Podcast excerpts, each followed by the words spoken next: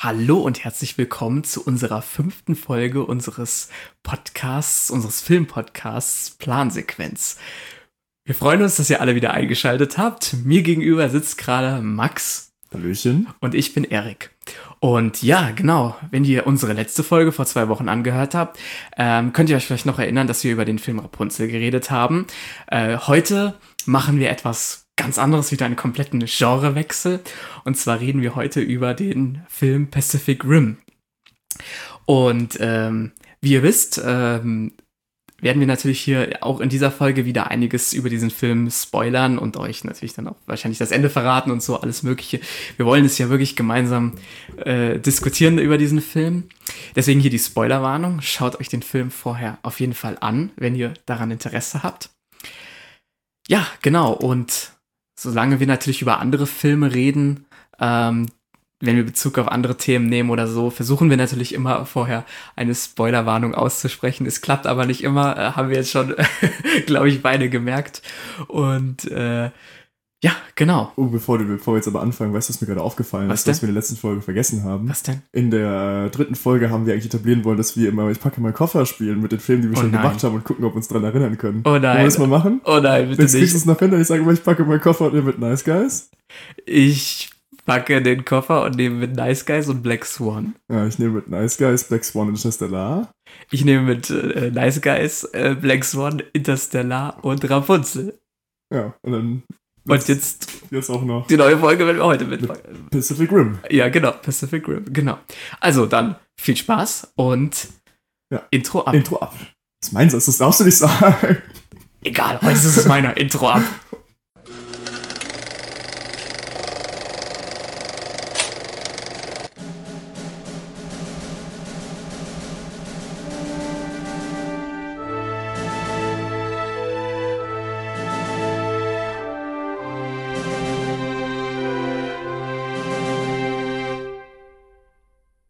So, hallo und herzlich willkommen zurück zu äh, unserem ja, Hauptteil von unserer Folge über Pacific Rim.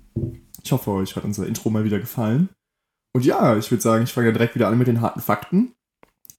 Genau, Pacific Rim ist am 12.07.2013 in den USA gestartet, also schon fast zehn Jahre mittlerweile her, wie wir hier die Folge aufnehmen. Und am 18.07.2013 dann in Deutschland gestartet, also man musste sich eine Woche gedulden, bis er dann auch bei uns gestartet ist. Ui, ob, ob die das geschafft haben hier ah, damals. schwierig. Dann eine FSK ab 12 und eine Länge von 131 Minuten. Das ist happy. Also, das ist nicht Ja, über zwei Überlänge. Stunden, Also, ja. über zwei Stunden ist schon jetzt nicht kurz. Dann Genre haben wir ja, Action und so Science Fiction auch so ein bisschen und natürlich ein Kaiju-Film. Kaiju, das wird ja auch am Anfang vom Film genannt. Kaijus, so heißen die Monster in dem Film und das ist Mhm. auch einfach das japanische Wort für Monster, soweit ich weiß. Ja, genau. Und es ist ja auch so ein Filmgenre, was ja durch Godzilla, so diese ganzen Godzilla-Filme, Monsterfilme aus Japan geprägt wurde, oder was das hier darstellt. Und hier in dem Bereich bewegen wir uns auch im Pacific Rim. Das ist ja große Aliens, die hier die Welt kaputt machen. Mit viel Action und Zerstörung. Genau, also, aber auch Science Fiction, finde ich. So Genau, ja, ja, klar. Das glaube ich gar nicht in so einer weiten Zukunft spielt, der Film. Ich glaube, das ist ja vielleicht sogar. Spielt ja nicht Ich sogar glaub- in der Ver spielt ja nicht zu ich glaube, jetzt, mittler jetzt mittlerweile spielt er, glaube ich, in der Vergangenheit. Also ich glaube, es gibt ja noch einen zweiten Teil von Pacific Rim. Ich glaube, der spielt der, 2035. genau, der spielt in der Zukunft. Aber ich bin der Aber- Meinung, dass der andere Teil, Ich glaube, der spielt Ähm, dann so jetzt so um den Dreh, wo wir jetzt so, so 2020er, glaube ich, spielt der Film. ja, ja, ich Ja, weiß sogar noch so früher. Vielleicht sogar noch früher. Ich bin, Irgendwann früher. Ja. Also, ja, keine Ahnung, es wird jetzt nicht genannt oder es wird genannt, ich habe es einfach. ich weiß es geteilt. aber auch nicht genau. Aber es ist auf jeden Fall nicht irgendwie ein paar hundert Jahre in der Zukunft, sondern es ist, genau, jetzt nicht so weit in der Zukunft. Schau, so, ähm, Schauspieler haben wir ähm, Charlie Hunnam, Hunnam, Hunnam, Hunman, ja. Hunnam? Ja. genau, den man äh, noch kennt aus The Gentleman oder King Arthur. Und, ach, den Film, sorry, hab ich gerade vergessen, den du vorhin auch noch genannt Äh, hast. ich habe noch mit. Papillon, wenn man den so Mhm. ausspricht, und die versunkene Stadt Z. Ah, genau, den meinte ich. Äh, und dann haben wir noch in einer anderen Hauptrolle Idris Elba. Ähm, ich habe vergessen, Filme nur zu, äh, zu notieren. Den ke- äh, Idris Elba kennt man aus Thor, der spielt den. Ach, stimmt, der spielt spielt den Heimdall, Heimdall, Heimdall. genau. Ja. Genau. Und dann haben die Rinko Kikuchi. Ich hoffe, ich habe den Namen wirklich nicht richtig ausgesprochen. Da kannte ich jetzt aber keinen Film, in dem sie noch mitgespielt Mm, hat. Die hat in Shanghai und in 47 Ronin. Ich glaube, der war mit Okay. Keanu Reeves. Ich bin mir aber sehr Ah, unsicher das in der sein, Hinsicht. so. Ja, auch so ein, so Ninja-Film, glaube ich, so sowas gewesen, ja. Und dann haben wir noch Charlie Day. Den man vor allem aus einer Serie kennt, und zwar aus It's Always, oder Always Sunny in Philadelphia. Also eine Comedy-Serie, in der eine der Hauptfiguren spielt. Kenne ich aber auch nur einen Ausschnitt, der ganz lustig ist. Das kann ich empfehlen, sich das mal auf YouTube anzugucken. Das ist, glaube ich, da geht es darum, dass irgendwie so eine Person in der Firma, in der er arbeitet, gar nicht existiert. Da hat er so, das ist auch so ein Meme, das ist eine Bild, wo der so verrückt an der einen Wand steht mit diesen ganzen roten Dingern. Das ist ganz lustig. Ähm, ich habe den zum ersten Mal in Kill the Boss kennengelernt. Ah, das spielt auch mit. Ja, genau, der spielt ja einen von diesen drei Dudes da. Nee, was ich jetzt noch sagen wollte, zu diesem Ausschnitt, den ich da aus Always Sunny Philadelphia, es gibt auch auf YouTube immer so Dinge, da spielt jemand Schlagzeug immer passend im Rhythmus zu Leuten, die Sachen sagen. Das gibt's zu dem auch, ist auch ganz lustig gemacht. Okay. Dieser Film, der spielt er ganz oft in ähm, Saturday, Night, Saturday Night Live, mhm. also dieser US-amerikanischen Comedy-Show mit den ganzen Sketchen mit. War er auch immer dabei, auch also eher so ein Comedian, würde ich sagen. Und ja, da haben wir noch ähm, Ron Perlman, das hatten wir letzte Folge schon angekündigt, dass er wieder mitspielt. Genau, Hier als ja. Hannibal Chow. Äh, sehr cool mit den, ich glaube, die Person mit den coolsten Schuhen auf dem Planeten. Ja, ja. ja. so goldene Dinge waren das, oder? Also, so, ja, so, so Überzug. Also, ja. So, das war ja, ich weiß nicht, war das Ringe oder das war ja mehr so, wie so Platten. Ja, ja so Platten waren das, ja. So Ritterschuhe schon ein bisschen, also Ritterstiefel. War cool. Genau. Das zu den Schauspielern. Ich weiß nicht, hättest du jetzt noch jemanden gehabt? Ich habe noch diesen Burn Gorman, der sozusagen so den, ähm, den besten Kumpel von Charlie Day hier verkörpert. Der hat immer irgendwann in Johnny English und in Nola Holmes hat er mal mitgespielt, aber der ist eher so ein Nebencharakter.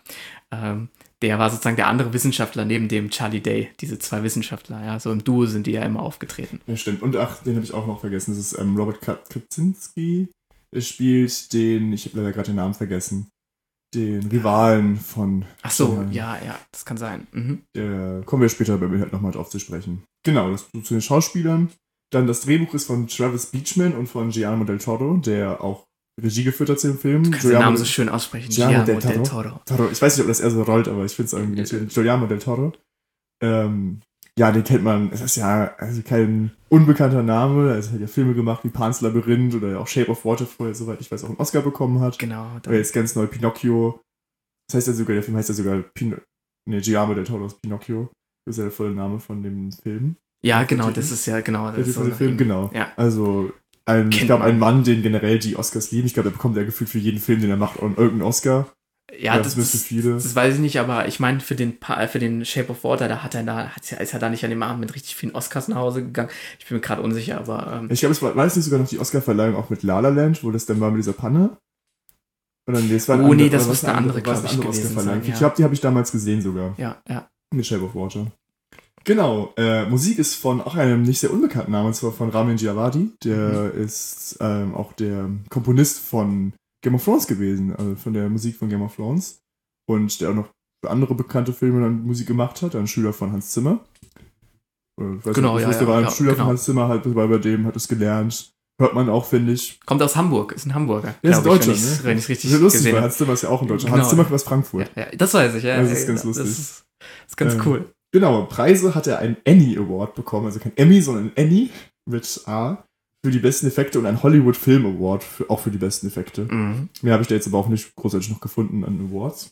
Er hat noch ein Las Vegas, beim Las Vegas Film Critics Society hat er für beste, ein, also wurde er ausgezeichnet für bestes Horror und Science Fiction. Horror finde ich aber wirklich passend. Ja, das, äh, ja, äh, wurde so ausgezeichnet, wenn ich das richtig äh, in, in, Erinnerung hatte, ja. okay. Genau. Ja gut, dann würde ich sagen, kommen wir mal ganz kurz zur Inhaltsangabe. Äh, ja, also es geht, es fängt direkt damit an, uns wird die Situation im Film erklärt. Die Aliens kommen aus dem Wasser, aus dem sogenannten Breach. Der Breach hieß es, aus, äh, ja auch hier Pacific Rim heißt. Wir haben ja diesen Ritz im Pazifik, wo dann diese riesigen Kaijus rauskommen und angefangen haben, die Erde anzugreifen. Und um diese Kaijus abzuwehren, wurden dann das Jägerprogramm was auch im, der OV Jäger heißt, wird ja auch am Anfang erklärt, Jäger heißt ähm, Hunter, wird ja auf Englisch dann. Und das sind dann riesige Roboter, die von zwei Leuten gesteuert werden, die dann über eine bestimmte Verbindung verbunden sind, ja. ja im und, Gehirn das, irgendwie genau, so die Gehirne ja. verbunden sind ja. und das dann so eine ganz bestimmte Verbindung haben, um dann einfach diesen Roboter zu steuern. Und ja, im Laufe des Films geht es dann darum, wie dann die Menschheit so kurz vorm Ende steht. Dieses Jägerprogramm soll eingestellt werden, weil die führenden Politiker der Welt anscheinend der Meinung sind, dass ein paar Mauern mehr bringen als diese riesigen Killermaschinen, was ich, was Irgendwie, weil es wahrscheinlich billiger ist. Was sich dann aber herausstellt, dass es eigentlich Das doch nichts bringt. Was ja, ja. wirklich nichts bringt. Und wir haben am Anfang unsere Figur, ich habe leider den Namen, glaube ich, gerade vergessen. Ähm, Riley, Riley, Riley, genau, ja. Riley. Gespielt von Charlie Hannon, der am Anfang mit seinem Bruder, die, sind auch Rock, äh, gesagt, die sind ja Rockstars geworden, diese Jägerpiloten, mit seinem Bruder gegen einen Kaiju kämpft, bei dem sein Bruder dann leider verstirbt. Und er dann alleine weiterkämpfen muss, was bisher nur er gemacht hat und dann noch die Figur von Iris Elba. Und hat dann gerade noch so überlebt, ist danach auf die Baustelle gegangen, um so eine Mauer zu bauen. Und wurde dann, dann doch rekrutiert, um dann beim letzten Kämpfen dieses Jägerprogramms noch mitzumachen. Und lernt dann Marco kennen. Soweit ich. War, Marco war der Name? Ja, genau. Ja, ich Marco. glaube schon, ja. Genau, Marco kennen. Das ist dann sozusagen die Ziehtochter von Idris Elba. Und die beiden werden Partner und beginnen mit dem Gypsy Danger, der Roboter oder der Jäger von äh, seinem Bruder und ihm, gegen die Kaijus zu kämpfen. Und ja, äh, und nebenbei gibt es dann noch so ein bisschen noch die Handlung, was es eigentlich mit diesen Kaijus auf sich hat, dass das eigentlich dann nur so eine Art Drohnen und Klone sind, die von einer anderen Kolonisten-Zivilisation auf die Erde geschickt werden, um einfach diese Menschheit auszurotten Mhm, dass genau. dann noch diesen Handlungsstrang von den beiden Wissenschaftlern, von Newt und Herman, glaube ich, hießen sie waren.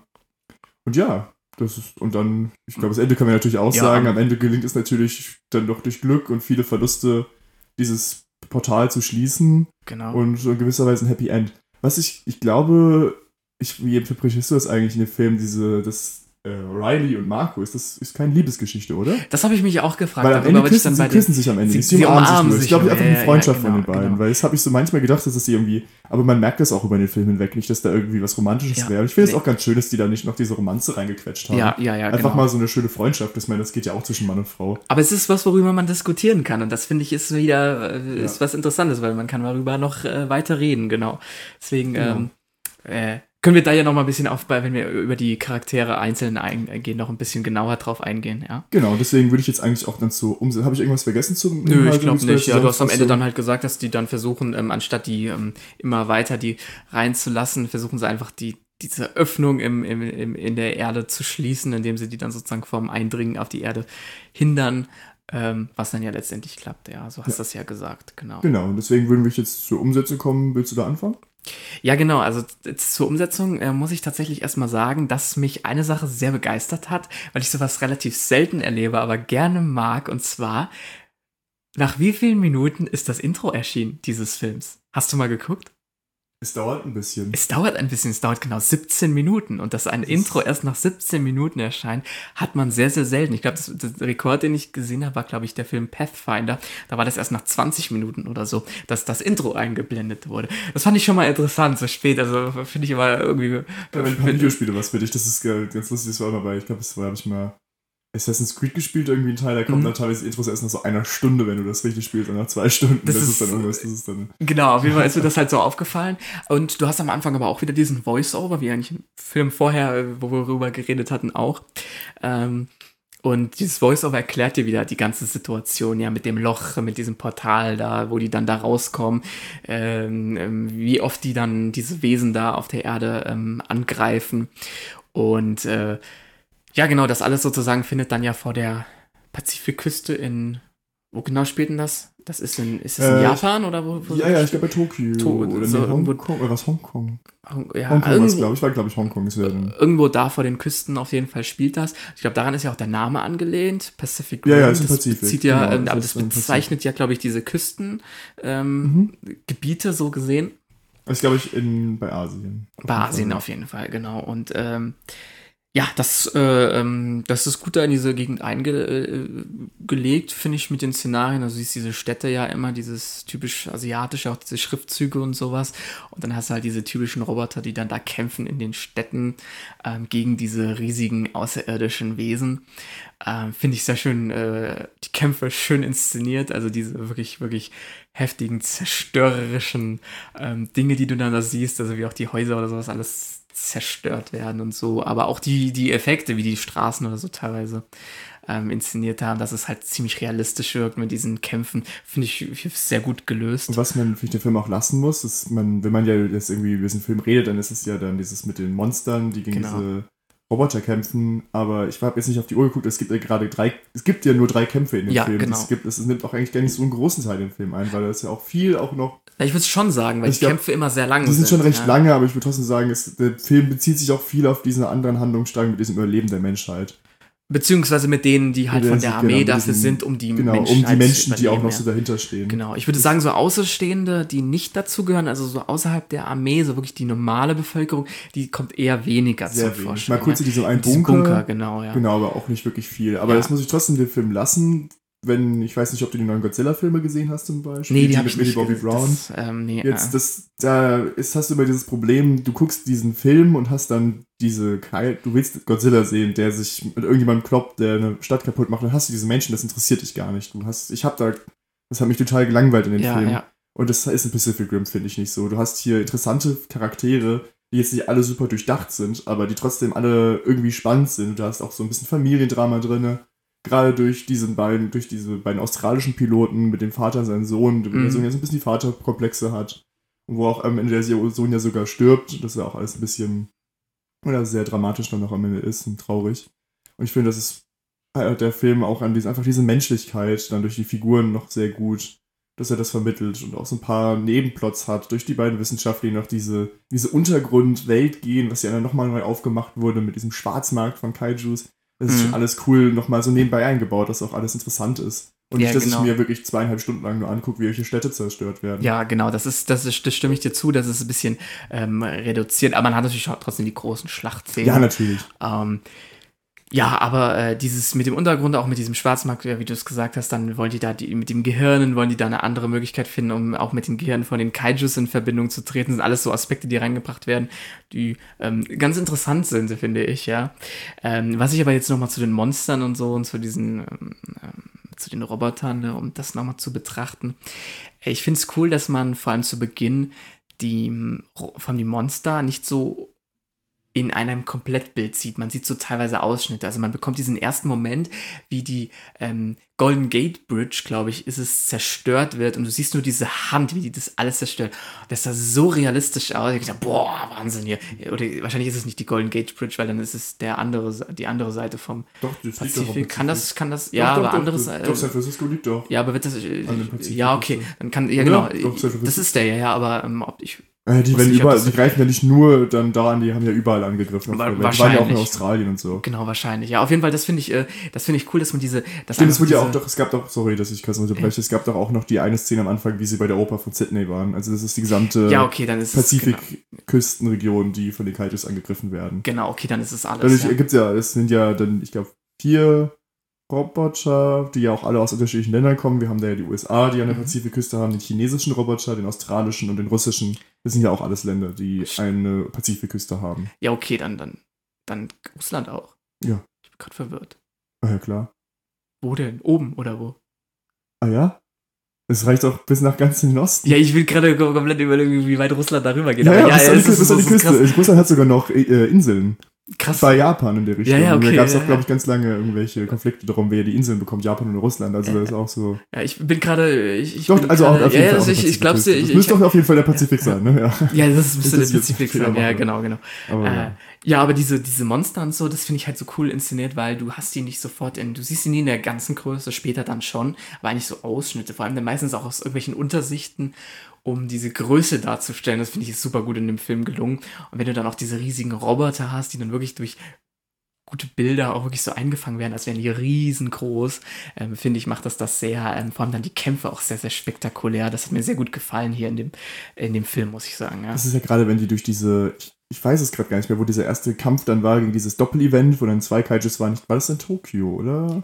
Ah, glaub, das- du, das weiß ich jetzt gar nicht. Ich glaube, das war in Tokio. Da hast du ja auch diese riesen Hochhäuser. Und da siehst du ja erstmal auch, wie Ja. gigantisch diese Roboter sind. Ja. Diese Maßstab. Und da hast du ja trotzdem noch diese Häuser, die fast noch höher waren teilweise. Mhm. Was auch natürlich ein cooler Kampf war, dann so zwischen den Häusern, wo du dann kurz gar nicht gewusst hast, wo, obwohl diese riesen Monster da rumlaufen, wo sind die jetzt gerade eigentlich? Ja, genau, Das genau. fand ich sehr gut. Das ist auch mein, ich fand, das ist auch der spannendste Kampf im Film gewesen, weil wir haben ja noch diesen Kampf am Anfang, Ja, gegen, wo die beiden Brüder ja kämpfen, gegen ein Kaiju.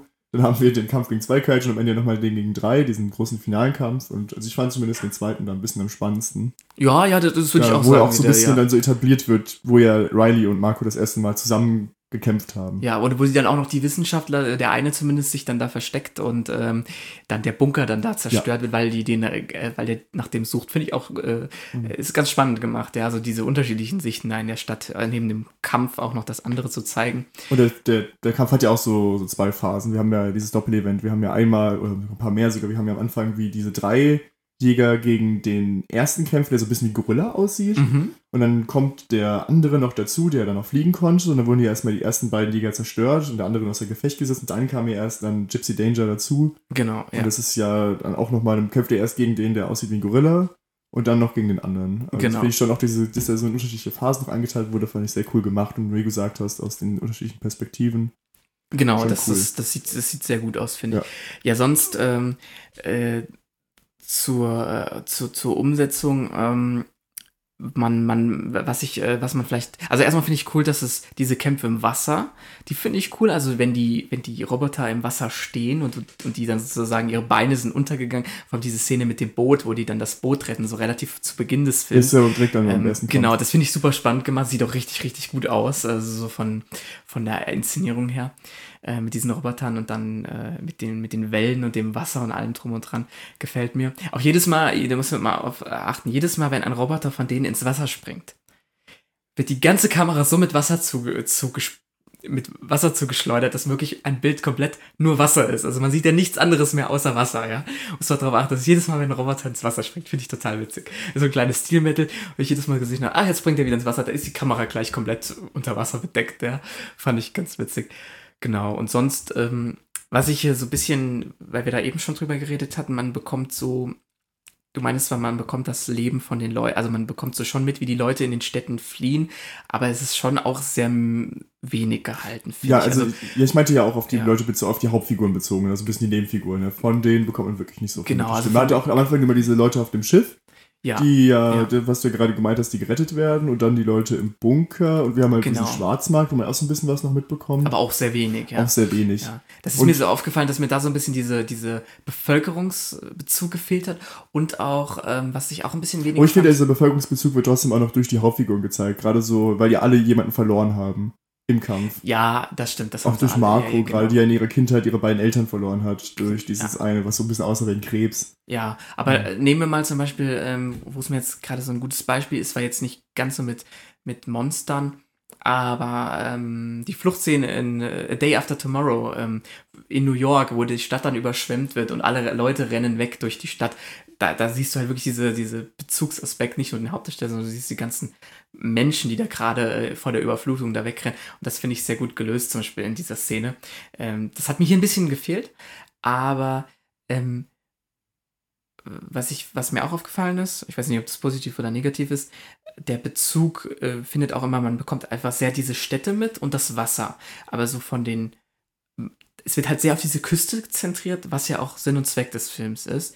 So ein bisschen dieses äh, Landesinnere, das ist so, wird so gar nicht Ja, natürlich, weil äh, das genau. ist, ergibt ja auch gar keinen ja, Sinn, weil genau. die Monster kommen ja aus dem ja. Pazifik und das ist ihre Aufgabe, die Städte zu zerstören. Genau, aber es auch keinen Sinn, dass es auf die ländlichen Regionen geht. Ich genau. meine, darum geht es ja auch in dem Film. Zumindest äh, in erster Linie ist natürlich erstmal die Stadt zu zerstören, aber dann natürlich ja. wäre das langfristige Ziel dieser Monster natürlich die ganze Welt zu erobern. Das ja, heißt, aber, ne, aber ähm, es ist ähm, ja, die Monster haben ja nur die Aufgabe, die Menschen zu vernichten. Und dann ist natürlich erstmal logisch, dass sie diese Millionen Metropolen angreifen.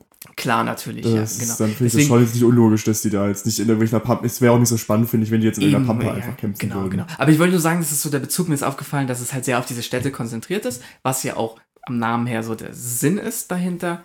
Ähm, aber sozusagen eine Eroberung einer Welt findet ja, also einer ganzen Landschaft findet ja so gesehen auch nie statt. Es ja. wird ja auch immer gut aufgehalten für genau, die Menschen. Genau. ist ja, es kommt ja auch immer nur in Pazifikregionen. Die kommen genau. ja gar nicht viel weiter als ja, bis dahin. Das ist mir nur so äh, zu, zu, zu, also dass, dass, die, dass der Inhalt wirklich gut an einen Ort oder mehrere Orte konzentriert ist und dann da auch spielt. Das ist mir halt aufgefallen. Äh, wie wir es gerade schon jetzt haben von den Aliens, ich fand das auch ganz schön, dass so ein bisschen eine Lore aufgebaut wurde. Es gibt ja so eine Hintergrundgeschichte, woher die Kaijus kommen. Mhm. Und mit den Aliens, auch noch mit diesen, dass man, wie gesagt, die Dinosaurier, die wahrscheinlich auch schon von denen kamen damals, um die, das Leben auf dem Planeten zu zerstören. Das fand ich gut gelöst. Das fand ich Idee cool, das war echt eine coole Idee alles, aber ich fand es schön, dass die haben diese, diese Hintergrundgeschichte zwar eingebaut, die haben es aber nicht bis ins Erbrechen erklärt. Mhm. Da wurde nicht viel mehr, die Aliens wurden ein, zweimal kurz gezeigt.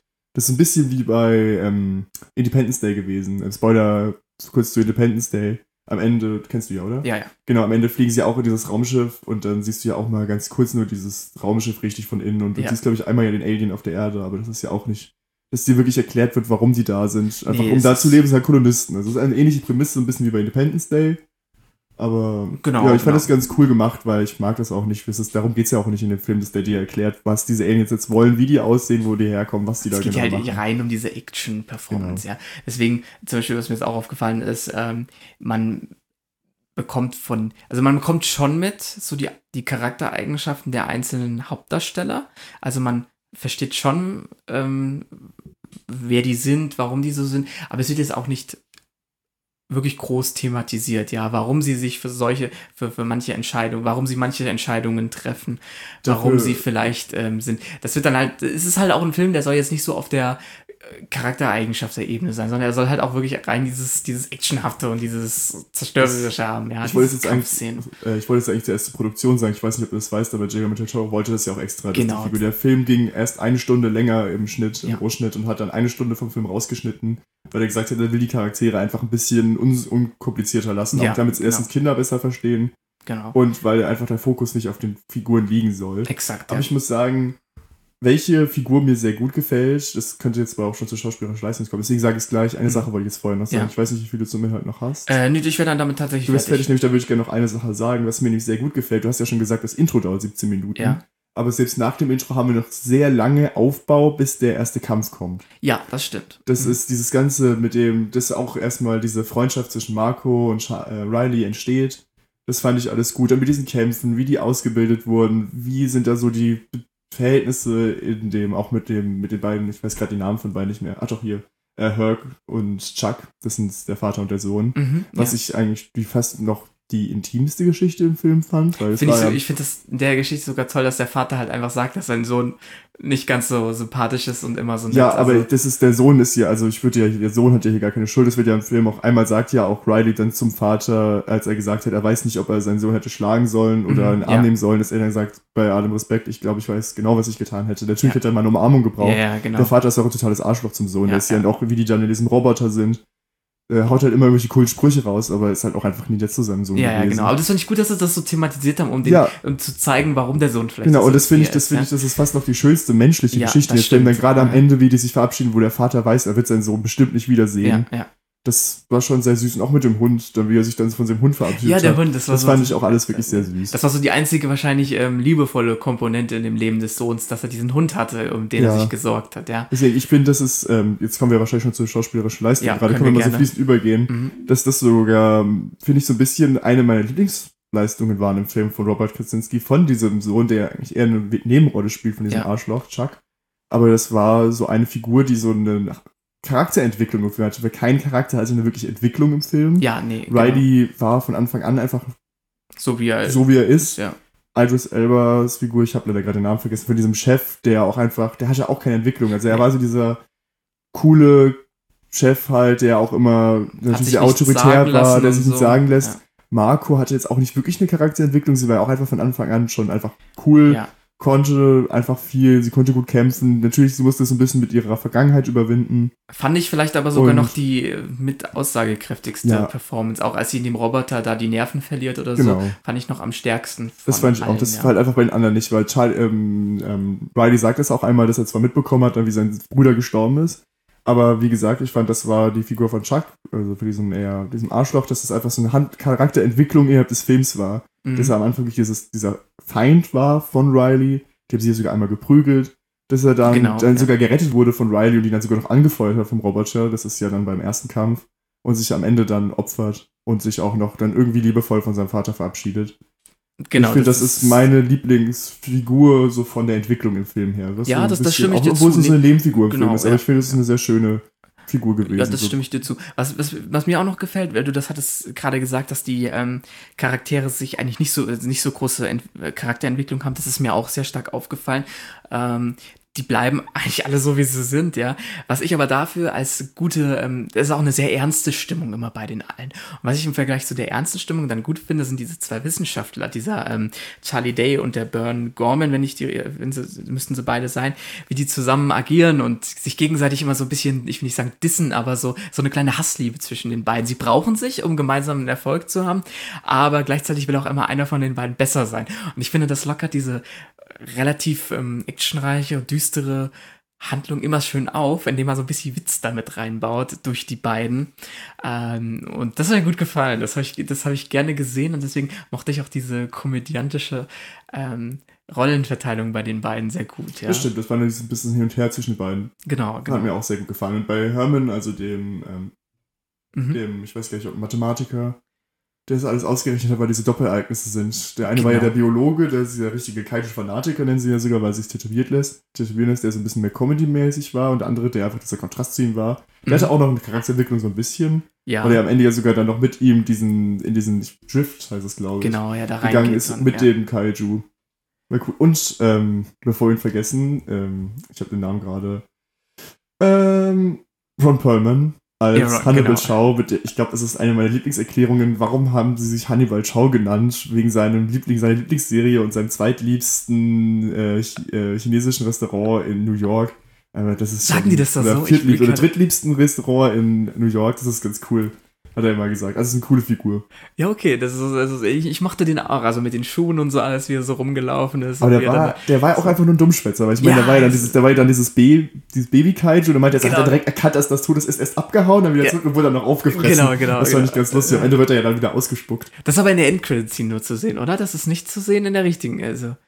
Ich glaube, ist das eine Post-Credit-Szene? Oder, genau, das ist erst am Ende vom Abspann, ja, Ja, genau. Genau, da wird er ja noch ausgespuckt und Ja, dann seinen ja. Schuh wieder. Ja, genau. Genau, Äh, deswegen, also das ist eine coole Figur, obwohl sie eigentlich gar nichts drauf hat, die einfach der, keine Ahnung, Das einfach ist so eine cool, kleine cool, Ergänzung noch zu den Ja. zwei Wissenschaftlern dazu. der macht einfach auch noch- cool Macker. Genau, genau. Aber es ist Das- cool, das, die Figur gefällt mir, die macht den Film auch einfach nochmal so ein bisschen lustiger. Die hat mir auch gefallen, das stimmt, ja.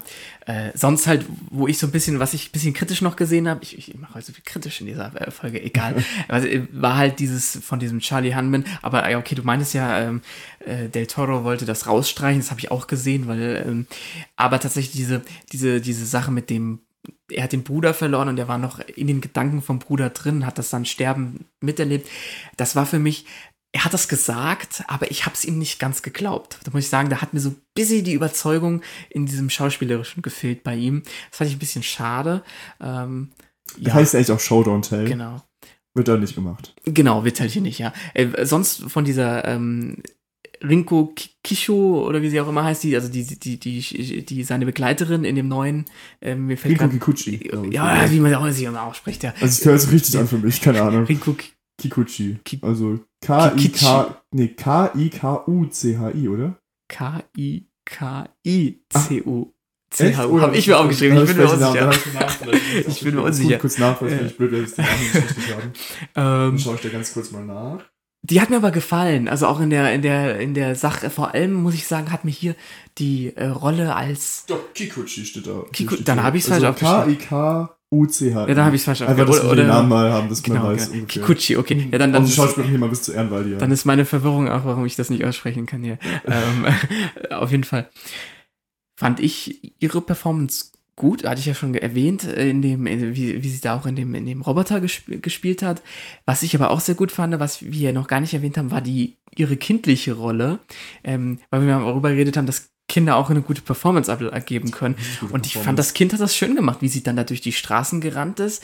Ähm, und dann, dann halt sozusagen dieser, dieses Monster hinterher und dann der ähm, Idris Elba als ihr sozusagen, sie dann da sozusagen rettet. Das fand ich eine gute Inszenierung, auch wie dann der Roboter so in dieser Stadt steht und er dann oben raussteigt. Mana Ashida heißt die Schauspielerin, wollte ich jetzt nur mal ganz kurz noch erwähnen. Von dem Von Kind. Der, vom Kind. Von dem Kind, okay, ja, ja, genau. Nee, die hat es gut gemacht. Also, ähm, wie sie da geweint hat, wie sie sich da versteckt hat und äh, dann Angst hatte und ich wusste, also, hat, mir, hat mir gut gefallen. Das war, das war so mit der ernsteste und glaubhafteste Moment in dieser, und das noch im Zusammenspiel mit, mit ihren Gedanken, wie sie gerade in diesem Roboter ist und äh, alles gleich zerstören will mit der Waffe, äh, weil sie da die Kon Kontrolle verliert, fand ich, fand ich so mit die spannendste Szene, vielleicht sogar im Film, neben diesen, im Vergleich zu den Schlachten, ja. Ja. Auf Genau. jeden Fall. Genau, dann hast du noch was zu schauspielerischen Leistungen? Ich glaube, wir haben jetzt zu jedem mal was gesagt. Genau, Ich, ich würde einfach nochmal Charlie Day loben. Ich mag den einfach diesen als Comedian. Ja, Nee, ich- Weißt du, Charlie Day? Char Doch, Charlie Day, Charlie ja. Day, genau, ja. Finde ich immer, der ist immer lustig, der ist wirklich, ja. Ja, genau, genau. Also ich habe sie gerade eben schon, ich erwähne das jetzt ja aber auch nochmal, es gibt auch so einen ganz lustigen Outtake, wo dann Guillermo del Toro zu Charlie Day kommt und ihm halt sagt nach, dem, nach der Aufnahme, wie er es machen soll, wo sich dann äh, in die Kamera dreht und sagt, was will dieser Mann eigentlich immer von mir? Jedes Mal, wenn ich hier drehe, kommt er zu mir und sagt, was kann mir bitte jemand mal erklären, wer das ist? Ich finde das so lustig, das kann man sich mal auf YouTube, der ist echt lustig, der Mann. Hat Del Toro denn dann da auch gelacht? Er Der war schon lustig- wieder weg, der ist Ach, dann der schon wieder weg. hinter die Kamera gegangen, Ah, ja, ist die ja, Kamera, ich ja, weiß ja. nicht, wer das ist, er kommt immer zu mir, wenn wir Aufnahmen machen und sagt mir dann irgendwas, wie ich was machen soll und dann geht er wieder. wer ist das? Ja, das ist, also wenn du so Komiker bist, dann baust du sowas automatisch der, immer schon, ein. der ist schon lustig. Also, äh, äh, finde ich witzig, Auch ja. viele gute Sketche bei Saturday Night Live mit ihm. Ja, Das okay, okay. Von, Gut, gut zu wissen, ja. ist- ja. Genau. Genau, also schauspielerische Leistungen, glaube ich, dann Können wir wieder hinter uns. ja. Genau, willst du mit Produktion anfangen? Äh, nee, ich lasse dir mal gerne den Vortritt. Genau. Ähm, ich habe es ja schon am Anfang mal erwähnt. Eine Stunde vom Film wurde weggestellt. Ich würde die aber echt mal gern sehen, was er so für Charakterentwicklung ja. noch eingebaut hat. Ja. Das ist, war doch jetzt beim, bei Justice League mit dem Snyder Cut. Ich Ja. wünsche mich jetzt noch den, den Giacomo del Toro Cut von dem Film. Das ist ja schon seine Das Fassung. ist ja schon seine Fassung. Ja, ich mir bitte eine Fassung, die volle Fassung. Ich will den Director's Cut nochmal mit einer Genau. Stunde oder mindestens mal einer halben Stunde mehr, einfach für die Charakterentwicklungen. äh, Ich brauche nämlich nicht noch mehr Kämpfe in dem Film, weil ich würde mir auch einen dreistündigen Pacific Rim mal gerne angucken. ja, genau. Aber einfach mal halt zu erfahren, was er sich dann da noch so gedacht hat, was mit den Charakteren so nebenbei noch passiert. Vielleicht Mhm. ist da ja auch ein bisschen mehr, wie das so mit der Welt ist und wie es untergeht. Keine Ahnung, das ist jetzt nur. Aber ich finde das ganz lustig, weil der, ähm, der Toro hat dann auch noch gesagt, er will kein Ibsen. Ibsen ist ein norwegischer Theaterdirektor und Autor gewesen. Ja. Er hat gesagt, er will kein Ibsen mit Monstern machen, also kein Charakterdrama mit irgendwas mit Monstern, sondern er will einfach diesen Kaiju-Film einfach mal ehren. Und ja, Ja. das Ist- sind, ist- die sind ja jetzt auch nicht die größten Charakterdramen, sondern Ja, einfach eben, Monsterfilme. genau, genau. Das ist, äh, es ist ja dafür ausgelegt, dass du da wirklich Action siehst, ähm, dass du da coole Kämpfe siehst und so. Das ist ja Sinn und Zweck. Du willst ja kein, keine, keine, ja, deswegen vielleicht auch die Liebesstory nicht eingebaut, ja, weil einfach sowas dann zu überflüssig wäre. Das hätte mich ja, glaube ich, gestört. Ich finde Ja. das eigentlich, wie gesagt, ich fand das eigentlich mal ganz schön, dass es auch mal einfach eine Mann, männliche und weibliche Hauptfigur in dem Film gab, die einfach mal Freunde sind. Genau, das muss genau, nicht immer eine ist- Romanze dann immer direkt ist mal entstehen. was anderes, ja, das genau. finde ich, das ja. muss ja auch nicht immer sein. Das stimmt. Äh, wie, und ähm, ich habe ja auch gesagt, er hat das ja auch gemacht, dass Kinder den Film besser verstehen, nämlich das war auch so ein bisschen die äh, Intention von Del Toro in dem Film, dass Kinder einfach dieses Genre vom Kaiju-Film so ein bisschen näher be gezeigt bekommen. Hat er damals bei mir auch, ich war damals im Kino, da war ich ja auch nicht so alt, da war ich ja noch ein Kind. Mhm. Auch, wenn, auch wenn man aber sagen muss, dass er für Kinder trotzdem immer noch recht düster und ähm, brutal inszeniert ist. Also, Natürlich, aber ich, ja, ähm, ist ab 12. Ja, ja. Also ich, mich, mir, hat- mir hat er damals nicht geschaltet. Wenn ich überlege, Star Wars zum Beispiel ist ja, Ja. auch ein Kinderfilm ab 12, ist jetzt auch nicht viel weniger brutal. Natürlich, wenn er die Häuser zerstört, aber als Kind, da waren ja keine Menschen drin, waren ja nur die Häuser, die zerstört wurden. Jetzt. ja, genau. Ähm, Ja, Hättest du gerade noch was zu sagen? Oder soll Ja, ich, ich, ich, ich weitermachen? habe noch ein bisschen was zur Deswegen, ich habe auch noch, ich hab auch noch ein bisschen was zu sagen. Ähm, dann kann ich ganz kurz eine Sache Ja, sagen, ja. aber ich glaube, dann bin ich, dann kannst du einfach erstmal anfangen. Und zwar, ich fand das auch ganz cool. Ähm, Toro wollte ja unbedingt diese Kaiju-Genre ehren, aber er hat sich keine Inspiration von anderen Filmen. Also er hat gesagt, er will dieses Genre machen, aber er hat nicht gesagt, ich nehme jetzt das von dem Film, ich nehme das von dem Film und dann mache ich so einen Film, sondern er hat gesagt, er will einfach sein eigenes Ding machen und das merkt man den Film an. Also ich habe jetzt nicht so viele von diesen Monsterfilmen gesehen, Ja, aber der Film ist anders als andere. Ja, Also ja. Ich, ich habe noch später einen Vergleich, dazu komme ich dann noch. Oder äh, kann, ich eigentlich theoretisch auch jetzt Mhm. nennen. Ähm, mich hat der Film teilweise so, vor allem, ich hatte ja am Anfang gesagt, diese, es gibt diese Szene, wo, wo im Nebel äh, dann die, dieses eine Kaiju diese Brücke zerstört und die ganzen Autos. Ich muss sagen, also solche, solche Momente haben mich, ich will nicht so sagen, äh, an, an Godzilla, an den Originalen nicht Gar nicht mal so sehr, weil Godzilla doch ein bisschen anders von der Inszenierung war. Aber ich habe sehr oft während dem Film an ähm, Gloverfield denken müssen. Jetzt muss ich überlegen, Gloverfield heißt der Film. Ähm, Gibt es zwei Stück von, Mittlerweile drei sogar. oder sogar drei, genau. Cloverfield, dann 10 Cloverfield Lane. Genau. Und Ten Cloverfield Lane nehme ich da jetzt immer mal raus, weil der nicht so sich, der bezieht sich eher auf eine andere Eigenschaft, also eher auf das, ähm, nicht so auf die Monster-Sache, während Cloverfield sich doch sehr auf dieses Monster bezieht. Und ich fand das relativ ähnlich. Also mir hat das so, ähm, habe mich da irgendwie wiedergefunden, so als ob er so ein bisschen sich daran auch orientiert hätte. Wie wenn er so aus einem, er wollte nichts kopieren, aber er hat trotzdem eine Mischung aus all sowas genommen, ja, und zusammengepackt. So fand ich zumindest jetzt ein bisschen, ja. Genau. Aber sonst zur ähm, Entstehung. Ist erstmal ganz witzig, wie denn der Drehbuchautor überhaupt auf die Idee gekommen ist, diesen Film zu machen. Kennst du die Story? Ja. Ja, okay. Also im Prinzip war es ja so, dass er am Strand lang gelaufen ist, ich glaube in Malibu sogar. Und dann hat er im Nebel äh, gesehen, äh, in seiner Vorstellung, wie sich dann Roboter mit einem Monster äh, äh, bekämpft. Und die Idee fand er so toll, dass er sich gesagt hat, daraus entwickle ich eine Idee. Und ähm, Del Toro wollte eigentlich einen anderen Film zu der Zeit machen. Ich glaube von, ähm, muss ich überlegen, ich glaube von Steven Spielberg sogar irgendwas umsetzen. Äh, oder verwechsel ich das gerade? Bin mir nicht sicher. Auf jeden Fall, ich, nee, Steven Spielberg war es glaube ich doch nicht. Auf jeden Fall wollte er einen anderen Film umsetzen. Und dann hat er aber, glaube ich, so eine Pitch-Vorstellung gesehen von dieser Idee hier, von dieser Roboter, äh, wie man das machen kann. Das fand er so toll, dass er gesagt hat, nee, den anderen Film, den will ich doch nicht mehr machen. Und äh, hat sich dann, ich glaube, freitags hat er, das ist der andere Film, der Deal geplatzt, den anderen Film zu drehen. Und Montag hat er dann den Vertrag unterschrieben, dass er hier gerne äh, Pacific Rim ähm, umsetzen möchte, ja. Und äh, er meinte irgendwie auch, dass es so voll seins wäre, dieses, äh, dieses Monster und so und diese Kämpfe und dass er sowas gerne mal machen möchte. Und ähm, ja, genau, dann hat er gesagt, dann macht er das, ja. Ähm, was ich jetzt noch ganz kurz hätte, äh, was auch ganz, das hatten wir ja schon bei Rapunzel nur verföhnt, ist ja, dass der Film auf so einem Gemälde basiert hat. Ja, Und es ist ja auch der Fall. genau. Wir haben ja. nämlich von Franzis Francisco Goya, ich weiß nicht, ich bin Francisco. Ich roll das einfach mal ein bisschen weiter. Francisco Goya. Und zwar der Koloss heißt das Bild. Hast du auch Genau, gesehen? ja, ja. Dann ist es ja auch dann dieses riesige, dieser Koloss, der, glaube ich, eine Stadt zerstört, irgendwie sowas. Und das auch hat ähm, der Toro auch als ein bisschen als Vorbild genommen. Und es gibt noch dieses Bild, glaube ich, dieses chinesische oder ach, Von diesen Wellen. Von ne? diesen Wellen, genau. Und das hat er so ein bisschen daran angenommen, wenn die dann da in den Wellen kämpfen. Was ich auch ganz cool fand, weil, wie gesagt, wenn die so ins Wasser springen und diese riesigen Wellen entstehen, dann hat mich auch sehr daran erinnert, ja. Genau. Äh, fand ich, hat sich gut wiedergespiegelt. Ja, genau, sonst ähm, kann man noch sagen, der Film wurde, ich habe gesehen, er wurde vom 14. November bis zum äh, 2011 bis April 2012 gedreht. Das ist schon lang, das ist, das ist ein halbes Jahr Dreharbeiten, aber das ist Standard bei sowas, ja. Da erwarte ich auch nichts anderes. Und der wurde in Toronto gedreht. Also in Kanada, also eine ganz andere Sache als eigentlich äh, da, wo er spielt, ja. Fand ich irgendwie ganz witzig. Ob er natürlich nur da gedreht wurde, weiß ich Also nicht, aber gerade schon am Anfang, da gab es ja diese Szene, wo er doch da an diesem Ei, ähm, Strand ist. Wie er, Ja, genau, Riley ja, ja, aussteigt, ja. so mit dem Schnee. Das können wir vorstellen, dass das in Kanada gedreht ist, oder? Ja, beziehungsweise, ich ich weiß auch nicht, wie viel da hier die jetzt wirklich, also das ist ja sehr viel alles Computer, also das heißt, da wird sehr, kann ich sehr viel im kann ich Studio Aber ich glaube, ein paar Sets haben sie auch richtig gemacht, oder? Ja, bestimmt vielleicht so eine Straße mal da irgendwie demoliert oder so, das können sie gebaut haben, aber vielleicht, vielleicht haben sie auch sehr viel einfach in Toronto in Ja. den Studios gedreht oder so, ja. Da gibt's ja, denke ich, auch Filmstudios, genau. Ja, das, das war so, was ich mir jetzt zur Produktion irgendwie äh, angeguckt hatte. Ähm, wenn du jetzt nichts mehr hast, könnte man ja auch zur Genau, also ich habe es ja vorhin schon mal zu, ähm, vor der Aufnahme gesagt. Ich hätte zwar noch ein bisschen was zum Design, aber ich von den ganzen Monstern, Robotern, aber wie gesagt, Ja. ich glaube, ich mache das lieber gleich bei Effekten.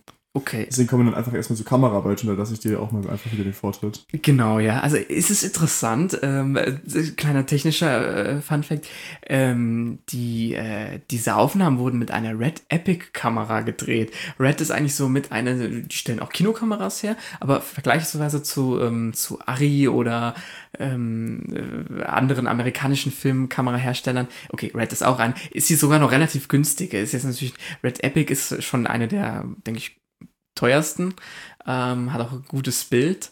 Aber es gibt auch Red Kameras, die man schon relativ günstig für Privatnutzen äh, Nutzen kaufen kann, ja. Ich glaube, die günstigste kostet 6000 Euro. Nur als kleiner Funfact. Äh, fand ich ganz toll. Ich mag das. privat ich mal eine Kamera für 6000 Ich, Euro. ich, ja, das ist, ist nicht so teuer. Ist nicht so teuer. Also wenn du vergleichst, was manchmal so andere von Sony oder so kosten. so eine IMAX-Kamera. Äh, ja, okay, für IMAX reden wir nicht drüber. Da brauchst du äh, halbe Million, um so eine IMAX-Kamera zu bezahlen. Wahrscheinlich. Genau. Witzig ist, dieser Film, äh, der Toro wollte von Anfang an, dass dieser Film nicht in 3D gedreht wird, sondern er wollte, dass dieser Film ähm, in 2, äh, 2D halt ist. Und dass, äh, dass er sozusagen diese ganzen dreidimensionalen Effekte einfach durch die Kameraarbeit erzeugt. Und das schafft er, finde ich, auch, indem man halt einfach diese ganzen Untersichte hat und immer aus einer menschlichen Perspektive diese ganzen Aufnahmen hat. Also aus unserer Höhe, so 1,70 bis 1,80 äh, Höhe. Und dann immer man sozusagen diese Aufsicht hat auf diese riesigen Roboter drauf. Das ist nicht immer der Fall, aber zum Beispiel bei der Strandszene hat man das, wenn der Roboter dann aus dem Wasser rauskommt und dann hinfällt. Das sieht dreidimensional so richtig gut aus, obwohl es nur ein zweidimensionales Bild ist. Und ähm, im Nachhinein war es dann aber so, dass der Film trotzdem in 3D in die Kinos kam, weil, ich, wenn ich es richtig verstanden habe, hat äh, der Del Toro sich im Nachhinein noch überlegt, jo, machen wir doch ein 3D konvertieren wir halt im Nachhinein einfach das 2D-Bild doch nochmal in 3D. Und es hat 40 Wochen gedauert, die ganze Kacke dann in 3D zu konvertieren, ja. Oh, ich, ich wollte gerade auch sagen, ach, dafür liebe ich den Toro, dass er den in 2D macht, weil ich hasse ja 3D-Filme. Ja, und dafür, das ist, das ist, dafür hasse ich auch James Cameron, das ist ja dank Avatar, wenn ja. diese 3D-Filme gab und ich immer über meine normale Brille immer noch diese blöde 3D-Brille ziehen musste, genau. weil so viele Filme nur noch in 3D liefen, so seit so zwischen 2010 und ich weiß gar nicht, 2018 so, da liefen ja eigentlich nur Filme in 3D mhm. und sehr selten in 2D, so zu normalen Zeiten, wo man halt ins Kino geht. Und das ist, der, das ist die Hölle. Ich weiß nicht, welche Menschen gerne in 3D-Filme gehen. Also ich mach's nicht. Ich, also, ich mach's schon, aber auch eher selten. Ah, das ist, aber du hast auch keine Brille auf. Ja, das stimmt, genau. Das in der Brille ist das immer noch ein bisschen unangenehmer. Ja. Jetzt wissen alle Zuschauer, Max trägt ja, keine Brille. Ich trage eine Brille. Deswegen, da ist es mit einer 3D-Brille oben drüber nochmal ein bisschen blöd. Genau, genau. Ja, aber äh, das, das habe ich zumindest so gelesen, dass er das im Nachhinein doch hat in 3D machen lassen. Äh, ja, genau. Sonst muss ich sagen, fand ich die Kameraarbeit cool, weil sie war, das kannst du dann, vielleicht bei Musik hast du das ja auch gesehen, ich fand, die war teilweise auf den Takt von der Musik richtig gut geschnitten und die Bilder haben wirklich zu der Musik gepasst, von der Inszenierung her. Ja. So. Also, ja, hat, hat mir sehr, sehr gut gefallen, so, ja. Genau. Äh, was, was mir sehr gut gefallen hat, das ist ja öfters auch im Film, und das war gerade diese Eingangssequenz, dass man so unterschiedliche Kameraarten hat, mhm. die gedreht haben. Wir hatten ja dann diese normalen cinematischen Aufnahmen von den Robotern. Wir hatten auch diese Handy, dieses Handy-Footage teilweise einfach nur von irgendwelchen Leuten, die diese Roboter aufgenommen genau, haben. Am Anfang, Oder wir hatten auch ja. nur diese Nachrichtensendungen. Das fand mhm. ich sehr schön, um das darzustellen am Anfang. Ja, ja. Das, das hat mir echt gut gefallen. Das glaube ich, gab es im Verlauf des Films noch ein paar Mal. Gerade so mit Nachrichten. Zumindest mit der Mauer. Zumindest mit der Mauer. Die da eingebrochen ja. wird, ja, genau. Aber nicht mehr so oft. Aber das hat mir am Anfang sehr gut gefallen, dass da einfach nicht nur einfach Bilder gezeigt wurden und gesagt unter dieser, mit dem Voice-Over ist, sondern dass da auch so ein bisschen kreativer damit gearbeitet wurde. Wie werden einem jetzt diese Monster und die Roboter vorgestellt? Das fand ich sehr schön. Ja, das, das, das stimme ich dir zu, genau. Ja. Übrigens, zur Kameraarbeit hätte ich dann nicht mehr viel mehr zu sagen. Was hast du zur Kulisse und Location? Oh, das ist, ähm, es gibt eine Location, die wurde ja extra nachgebaut für den Film. Das hast du ja bestimmt gelesen, oder? oder äh, welche denn? Äh, die Köpfe von den Robotern wurden nachgebaut. Genau, das, das ist eine, das, das ist eine echte Kulisse. Ja. Das finde ich, das bringt dem Film wirklich was. Und es waren dann solche riesigen Räume, die nachgebaut Aha. wurden, in denen auch wirklich die zwei Leute drin standen. Die hatten auch wirklich diese beweglichen Teile und da hatten auch echt Gewicht dran, dass das realistisch wirkt, dass sie was bewegen müssen. Und du konntest diesen Kopf, der wurde auch aus 15 Meter Höhe, äh, 15 Fuß Höhe fallen gelassen, dass dann dieser Drop, wenn der Kopf immer auf den Roboter aufgesetzt wurde, wirklich realistisch ja. ist, wenn die da so hochbouncen. Oh krass, okay. Und das gab es dann wirklich Technik, das musste alles wassersicher gemacht werden, weil da teilweise zig Gallionen pro Minute Wasser denen ins Gesicht gespritzt wurden, wenn auch irgendwelche Aha. Funken hinten dran waren. Also alles, was du in diesen Köpfen siehst, was an Wasser, an Funken, an Lichtern, das ist alles in Location gewesen, das sind keine Effekte. Okay. Und das ja. macht den Film, finde ich, das holt so viel raus aus dem Film. Aber haben die dann auch, äh, das weiß ich jetzt nämlich gar nicht, haben die dann diese Köpfe auch auf so Art Simulatoren aufgebaut, die dann so mit Stelzen sich bewegen konnten, damit die Bewegung. Nee, also die Bewegung war auf wie so eine Art, ich glaube, so eine Art Plattform. Also sie haben sich die ganze Zeit hin und her bewegt. So nach links und rechts geschwankt. Also sie haben sich bewegt. Also im Prinzip so, wie man das aus so einem Flugsimulator kennt, wenn ja, so ein genau. Flug. Also die haben sich wirklich komplett bewegt, diese Köpfe. Das war schon cool, weil genau, kann man sich auch ja. so ein bisschen ähm, ähm, Behind-the-Scenes-Videos angucken, wie die da drinnen sind. Mhm. Das sieht schon anstrengend aus, wenn du da drin bist. Das glaube ich, ja. Und ja. Ähm, Guillermo del Toro hat auch gesagt, weil das dann diese super gefährliche Technik drin, drin ist, weil das ja alles hohe, ähm, viel Strom ist, was da ja, ja, durchzieht. Ja. Und die hauen da so viel Wasser drauf, weil gemeint, er hat da eigentlich einen Todesapparat gebaut für die Schauspieler, weil das alles wasserdicht gemacht werden musste. Das, das also das ist schon, also das ist wirklich cool. Und ich finde, das holt aus dem Film echt viel raus, weil mhm. du hast ja zum einen diese großen Maßstäbe an Kämpfen, diese Roboter. Genau. Aber diese Kämpfe, du, die werden ja durch die Menschen auch nochmal gezeigt, wie die ja in diesem Roboter kämpfen. Das ist teilweise, finde ich, noch spannender. Ich auch, weil finde, da, stimme du, ich dazu. Die kämpfen ja wirklich in dem Roboter und haben dann auch noch diese physischen Sachen von außen, das Wasser, was reinkommt, die Explosion. Das ist immer sehr schön dargestellt. Mhm, ja, und das, das macht alles nochmal ein bisschen spannender, als wenn die da jetzt einfach irgendwo sitzen würden und die Dinger steuern. Genau, ja, Das nee, nee, das fand ich auch, dass man das äh, so gesehen und dass man dieses, dieses, man hatte diesen Unterschied, man hatte dieses außen dieses riesige, ja, du hattest diese riesigen Roboter gerade kämpfen und dann warst du aber in dem Cockpit immer so trotzdem ein bisschen eingeengt in dem kleinen Raum. Und das fand ich auch, das ist auch gestalterisch, finde ich, gut gelöst, weil du hast diese Weite, die du siehst durch diese Kampfszenen im Meer oder in den Städten und dieses doch eingeengt in diesem Cockpit. Das ist so ein kompletter Kontrast gegeneinander. Hat aber super funktioniert, fand ich. Also das ja. fand ich toll, ja. Ich finde, es hat einfach dem Film nochmal so eine zweite Ebene gegeben bei den Kämpfen, die einfach so ein bisschen Abwechslung nochmal reingebracht haben. Genau, genau, ja. So eine Idee, die auch, wie gesagt, das nicht viele viele Kaiju-Movies haben, also gar keiner. Dass da die Menschen irgendwo mal mitkämpfen. Genau. Das finde ich schon sehr cool. Sonst ähm, maximal vielleicht, dass die mal in einem, in einem ähm, Helikopter, aber doch Helikopter vielleicht auch, aber halt in so einem Jets oder sowas saßen und dann auf die gefeuert haben oder so. Aber das war ja dann nie, dass man ähm, wirklich im hundertprozentigen Kampf mit sowas involviert war, sondern immer nur eher doch so als Außenstehender dann halt mal drauf geschossen hat oder so, ja. Genau. Ja, sonst ist halt sehr viel, ähm, man hat diese Küstenstädte, man hat sehr viel dann doch mal im Meer, man hat Unterwasser, man hat in, diesen, äh, in diesem Zentrum von der Armee oder in diesem Bunker, ähm, hält sich eigentlich alles sehr überschaubar, die Locations, ja.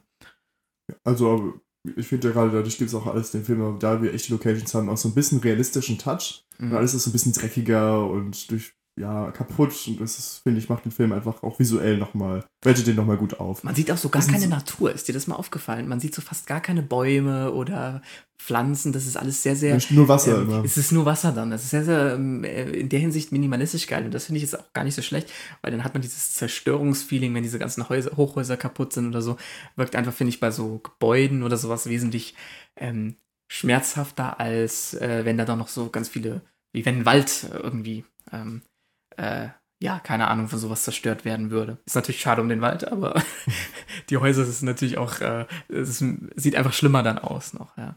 Genau. Gut, dann äh, Masken, oder willst du noch was zur Location ja. sagen? Bevor, okay, dann nehme ich jetzt Maskenbild und Effekte. Willst du damit anfangen?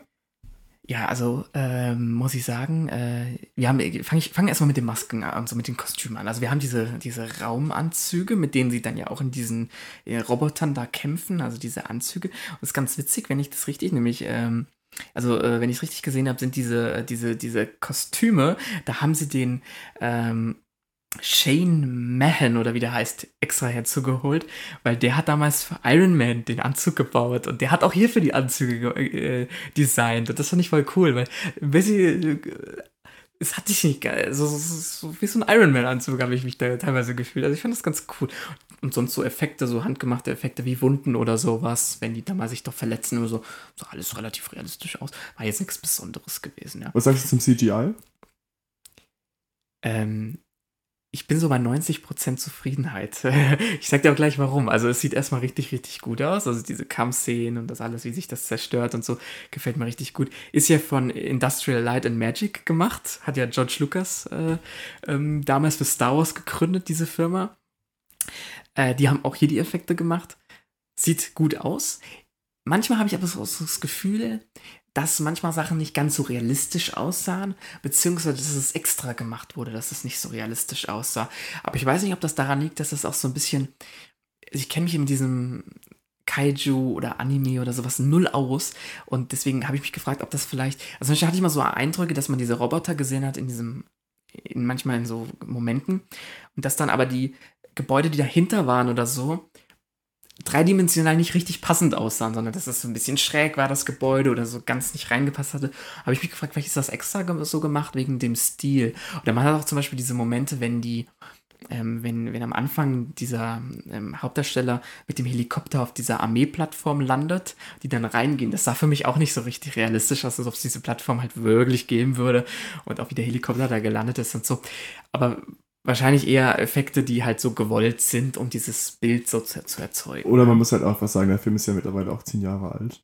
Also ja. vielleicht ist auch einfach, wie gesagt, nicht, aber mehr, es ist ja eh, vielleicht nicht mehr so gut gealtert. Ja, es ist ja aber eh, eh nicht so ganz realistisch, weil die Roboter, die da kämpfen, das ist ja, ja eh alles ein bisschen Science Fiction. Deswegen kann ich mir vorstellen, ist es auch in den Animationen von, von der Location her so ein bisschen so, ge, so gemacht. Ich muss sagen, also ich gucke den Film ja ähm, so ungefähr einmal pro Jahr. Ja. Und ich mir ist das immer noch nicht so richtig aufgefallen, aber jetzt, als ich den Film geguckt habe, ist es mir das erste Mal aufgefallen, dass mir teilweise das CGI, wie du es gesagt hast, ein bisschen unrealistischer aussieht. Früher dachte ich immer, es wäre viel realistischer gewesen. Aber jetzt habe ich mir nochmal angeguckt und gerade, ich weiß nicht, ob du dich an die Szene erinnerst, wo die beiden Piloten von dem australischen Jäger aussteigen und mit diesen Feuer, äh, mit diesen Warnpistolen ja, ja. auf das Kaiju schießen, dann sieht das Kaiju auch sehr unrealistisch Mhm. aus. Teilweise, wenn es dann den Kopf dahin hält. Und auch die Jäger, so manchen Shots, äh, sehr, wenn die da so sehr stark geglänzt haben, fand ich. Mhm. Aber an sich sieht alles super aus. Ja. Aber es gibt also ein paar Momente, wo man sich denkt, oh, aber vielleicht gewollt, vielleicht. Genau. Auch wenn- auch auch wenn- wirklich, ist es ein bisschen älter, der Film. Ja, aber ich, ich würde es ihm gar nicht als Vorwurf machen, weil ich finde, selbst wenn das so ein Kaiju-Film ist oder so, so, weiß nicht, Anime, ob die sowas da auch in der Hinsicht machen, finde ich, passt sich das doch ziemlich gut ein, die Effekte. Und ich erwarte da gar nichts wirklich Realistischeres, weil wenn es mir zu realistisch wäre, dann würde ich das mit den, also man weiß ja, es ist ja fiktiv mit den Robotern und wie die gegeneinander kämpfen, ja. Und deswegen mag ich das, wenn das auch auf der anderen Ebene, so von, von der, ja, von den Locations, von den Städten, von der Armee, von dem alles auch nicht ganz so hundertprozentig realistisch ist. Finde ich, hat sich für mich so genau ergänzt. Ja. Ähm, jetzt, das wollte ich gerade noch zu Effekten sagen. Wenn du jetzt nichts zu sagen hast, dann möchte ich mich ganz kurz sagen, ähm, die ganzen Roboter und Aliens hatten noch ein paar gewisse Vorbilder, wie die aussahen. Mhm.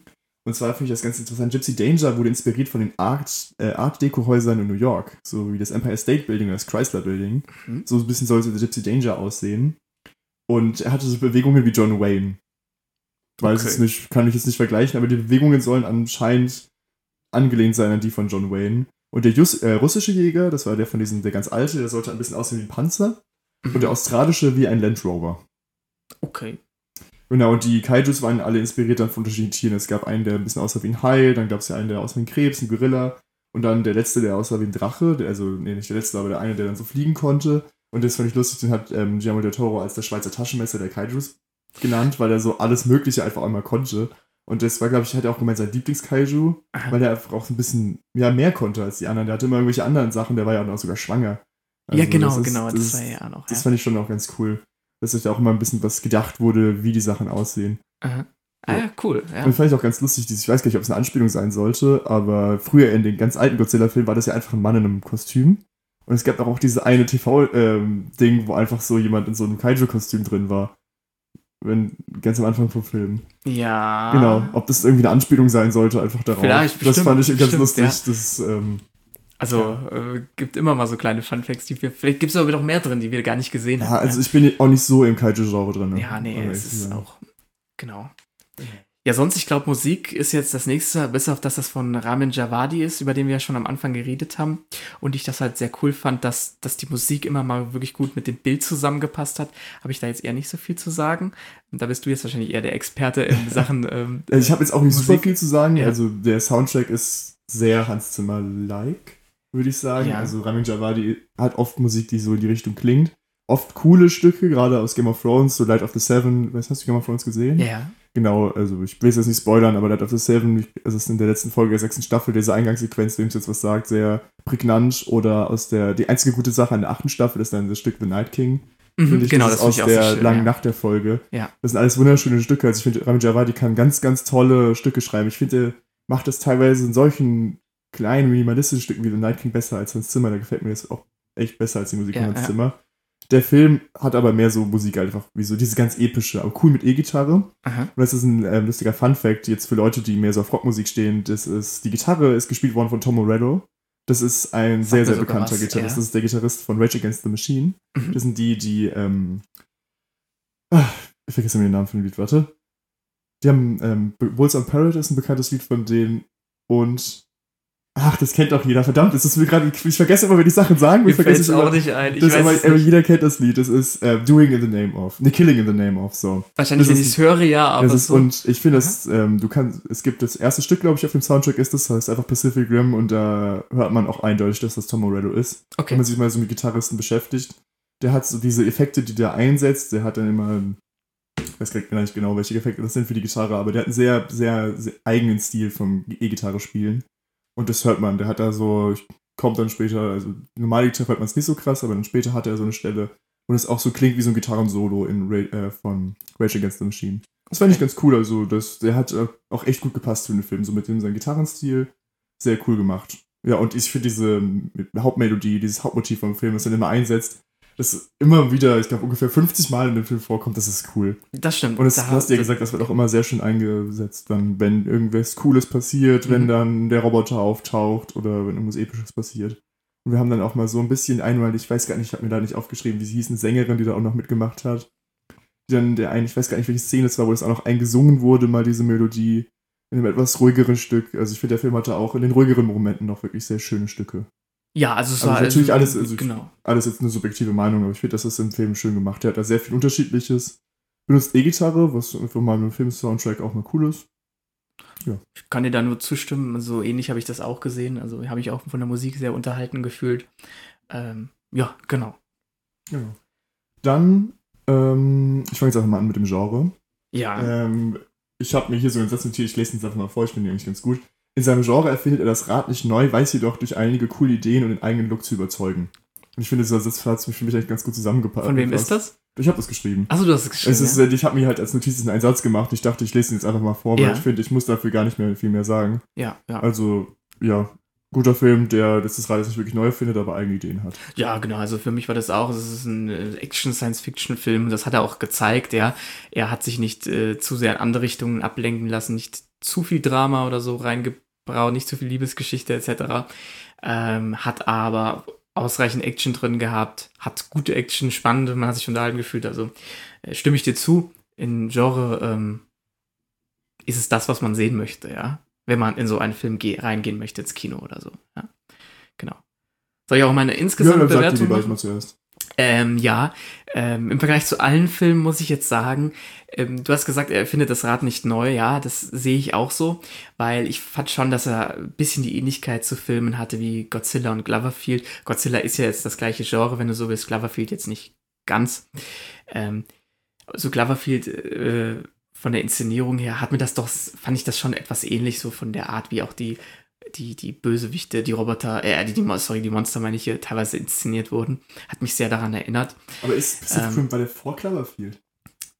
Das bin ich mir unsicher. Das kann doch sein. Vielleicht ist der, ich äh, wir ich mal, weil mal nachgucken. Cloverfield Ähm, vielleicht so ist Cloverfield auch äh, danach, aber es hat, ich hatte den halt zuerst gesehen und wahrscheinlich ist es dann, ähm, also ähm, Pacific Rim war 2018. Nee, Cloverfield ist älter. Cloverfield. Von wann ist der? 2008. Ja, siehst du, dann ist das, und das hat mich dann doch etwas mehr daran äh, erinnert.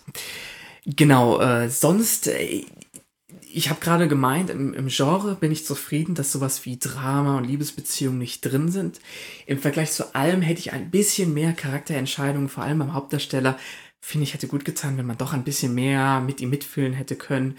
Ähm, bei, der, bei seiner Kollegin, der, der, ähm, ähm, der Frau, die da ja sozusagen seine, äh, mit ihm das gemacht hat, da fand ich es okay. Aber bei ihm hat es mir ein bisschen gefehlt, da hätte ich ein bisschen mehr gerne gehabt. Äh, aber sonst, im allen, wie gesagt, die Action, alles, was da drin war, ist komplett ähm, äh, ausreichend, ja. Die Komponente, vielleicht ein bisschen mehr noch die reine Bevölkerung zu zeigen, hätte mir vielleicht auch noch gut getan. Aber jetzt ähm, trotzdem, es ist ein Film, der baut Roboterkampf gegen, ähm, gegen Monsterkampf. Überhaupt nicht mein Genre, muss ich ganz ehrlich sagen, ist eigentlich überhaupt nicht meins. Aber ich habe trotzdem diesen Film geguckt und obwohl der über zwei Stunden geht und diese Lauflänge hat, war ich von der ersten Sekunde bis zur letzten dabei. Und äh, ich habe den auch gern geguckt. Ich fand's toll. Es war gut. Ich habe mich gut unterhalten gefühlt. Ähm, vielleicht kann man noch als negativen Punkt sehen. Irgendwann wiederholen sich die Kämpfe ja schon. Also, also man hat irgendwann hat man das schon gesehen, ja, so eine Kampfschlacht, dann, dann kracht wieder das Gebäude ein, dann ist das Gebäude zerstört. Irgendwann denke ich so, so, okay, man hat's langsam, ja, aber trotzdem unterhält's ja ein äh, und äh, macht trotzdem Bock auf mehr und du willst ja wissen, wie es weitergeht. Deswegen finde ich auch zum Beispiel gut, dass der Endkampf unter Wasser stattfindet und nicht in der Innenstadt, weil das wäre dann eine dritte Schlacht in der Stadt und das wäre mir dann wie sie zu blöd gewesen. Aber die Stadt, der Kampf, es gab nur einen Kampf in der Stadt. Ja, ich habe diese, sorry, ich habe diese, diese Kampfszenen, die man am Anfang noch sieht mit, äh, so, okay. mit da, wo die Häuser ein und sowas. Äh, oder dann natürlich die Szene auf dem Meer. Aber ja, so gesehen hast du recht, man hat drei Kampfszenen. Man hat einmal das auf dem Wasser, man hat in der Stadt und man hat unter Wasser die Szene, ja. Äh, ist deswegen doch recht abwechslungsreich. Und das bringen wir das jetzt mal alles zusammen. Habe ich den Film trotzdem gern gesehen und ich bin bei sieben Punkten. äh, also würde ich mir auch wieder anschauen, obwohl es nicht so mein Genre ist, aber ähm, aufgrund doch der Animation, der monumentalen Bilder, wie dieses inszeniert ist, mit, äh, mit diesen äh, mit diesen Robotern, die so groß wirken und diese Schlachten und dann doch diese, äh, diese Action- und Kampfszenen und dann auch dieses trotzdem, man hat diese Beziehung zwischen den zwei Wissenschaftlern, man sieht auch diese nicht so kämpferische Seite, sondern die, wie man auf anderen Wegen vielleicht versucht zu erzielen zu kommen, außer durch Kampf. Finde ich sehr schön gelöst. Und deswegen bin ich so bei sieben Punkten. Okay, dann ja. will ich jetzt mein Fazit machen. Ja. Äh, also ich kann den Film zustimmen. Ich muss sagen, die Kampfszenen, finde ich, wiederholen sich gar nicht. Das habe ich ja gerade schon so gesagt. Also, okay, die, der zweite Kampf ist auch so ein bisschen auf dem Wasser und es gibt auch noch den in der Stadt mit Marco als Kind, was ja nicht so ein richtiger Kampf ist, weil das ja noch aus der Perspektive von dem Kind gezeigt wird. Was ja nochmal so was anderes ist. Deswegen, ich finde gerade die Kämpfe haben durch ihre zwei Ebenen mit den Menschen und in dem Großen, was das spannend ist. Und wir haben Kämpfe, die meiner Meinung nach sich abwechseln, da auch immer wieder andere Sachen kommen, dann mit auf einmal mit diesem Schwert oder dann immer neue Arten, wie sie halt diese Kaijus dann versuchen zu besiegen. Und dann, wie er auch dann zum Beispiel von ganz weit oben fällt und sich die dann noch retten müssen. Also sie müssen sich ja immer was Neues überlegen. Das finde ich total schon. Und gerade dadurch, die Charaktere haben keine große Entwicklung, aber trotzdem finde ich alle sehr sympathisch. Also sympathisch nicht unbedingt, aber trotzdem fieber ich gerne mit denen mit. Und auch gerade, wie, ja, wie ich es vorhin schon gesagt habe, durch ähm, Chuck, der so mit meiner Lieblingsfigur von Entwicklung in dem Film ist. Das wertet den Film einfach ein bisschen für mich auch auf, genauso wie dieser Sideplot mit den Wissenschaftlern, mit dieser Unterwelt. Das sind alles coole Sachen, die eingebaut wurden, diesen Film einfach diese zweieinhalb Stunden lang durchweg einfach interessant machen. Und ich muss sagen, ich war ja damals im Kino und ich, seitdem gucke ich den jedes Jahr, deswegen, also ich, natürlich mag ich den Film und ich werde den eigentlich immer lieben. Also ich gebe dem jetzt, kann ich sagen, 8 von 10 Punkten, ein bisschen mehr oh, wahrscheinlich. Das, ist einfach, dieses, so viel mehr, das ja. ist einfach diese Subjektive, weil ich sage, okay, ich, den Film kenne ich einfach jetzt schon wirklich seitdem ich ein Kind bin und ich gucke den jedes Jahr wieder gerne. Ich gucke auch ab und zu mal einfach gerne so Actionfilme, die so eigentlich komplett banal sind. Jetzt nicht mehr so unbedingt richtig oft, aber so ab und zu mal habe ich einfach Lust, komm, ich gucke mir jetzt einen Actionfilm an, wo ich jetzt nicht wirklich mitdenken muss. Das, so manche Filme kann man ja nicht oft gucken. Wir hatten ja schon so ein paar, so Interstellar, Black Swan, guckt man sich eigentlich einfach mal an einem Abend an, wenn man den Tag über schon irgendwas gemacht hat. Da finde ich Pacific Rim immer. Und jo. auch gerade so durch Sachen, also durch die Effekte, durch die Musik. Ja, also finde ich einfach ein schöner Film. Jo. Und jetzt davor will ich ganz kurz noch mal warnen. Ich glaube, den Pacific Rim 2 gibt es ja auch. Das habe ich gesehen. Hast ja, du, hast ich habe ihn nicht gesehen. Also ich will ganz sagen, alles, was Pacific Rim gut macht, macht Pacific Rim 2 richtig scheiße. Ich finde, ist ein, also der Pacific Rim 2 ist eine Beleidigung für Pacific Rim. Da okay. hat auch nicht mehr Giuliano del Toro mitgemacht. Das ist so eine Fortsetzung, wo sie gesagt haben, du musst jetzt noch mal was machen.